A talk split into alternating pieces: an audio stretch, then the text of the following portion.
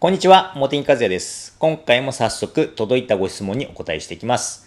いつも参考にさせていただいてます。お風呂のプラスチック製の壁の下の方が黄ばんでしまいました。おそらくシャンプーや体を洗った泡が跳ねる跳ねる場所です。築2年も経っておらず困っています。何かいい方法ありますかというご質問ですね。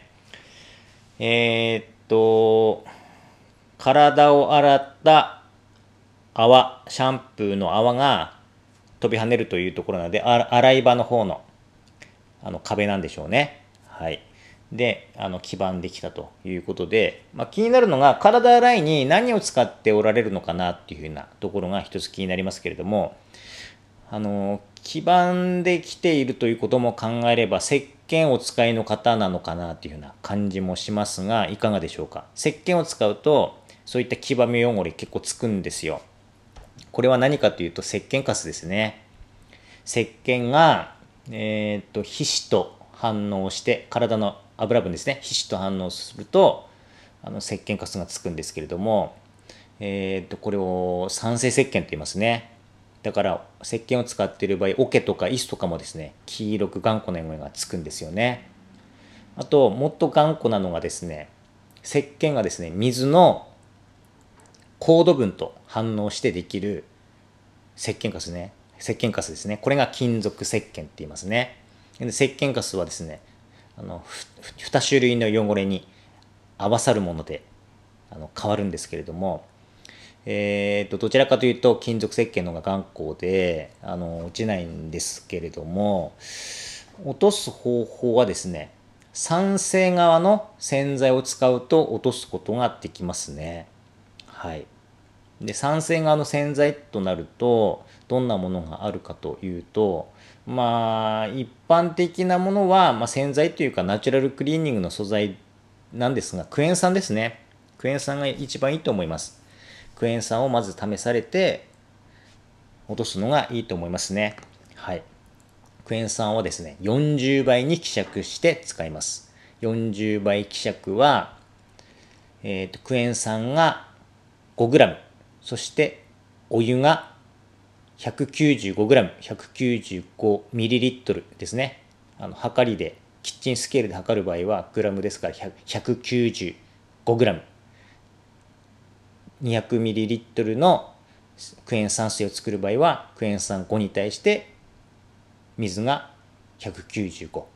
で、水よりもお湯の方が効きがいいので、できれば厚めのお湯。あまり熱いとやけどしますから、まあ熱くても60度ぐらい。それでクエン酸を溶かしてもらってそれを吹きかけてそしてそのまま放置しますが壁面ということなのであのペーパーで湿布するとかあの留めておく工夫をしないといけないですね。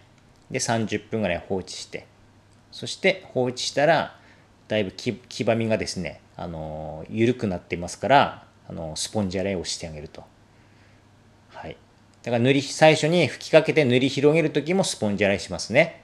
そして、ペーパーで湿布して、湿布して、つけた後も、スポンジ洗いします。その最最後の30分後のスポンジ洗いの時はちょっと強めにしますね。はい。そうやると、えっ、ー、と、結構落ちますので、もし汚れが落ち、落ち、あの汚れが落ちきれず残っていたら、もう一度同じやり方をするという形ですね。それと、あの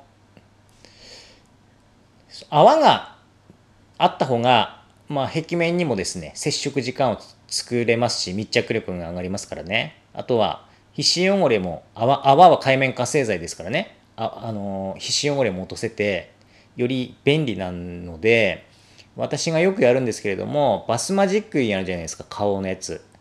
あれがですね、だいたい半分ぐらいまで減ったら、400ミリ入りですから半分ぐらいまで減ると200ミリですよね。そこにですね、クエン酸を入れるんですよ。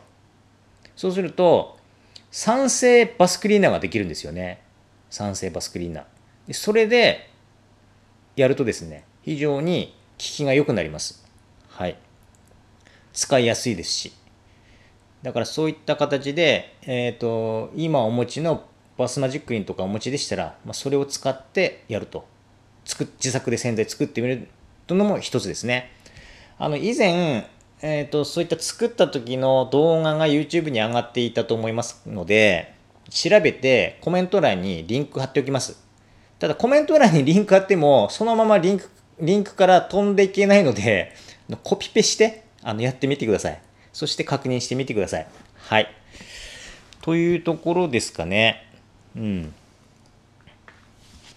はい。ということで今回はこれで終わります。どうもありがとうございました。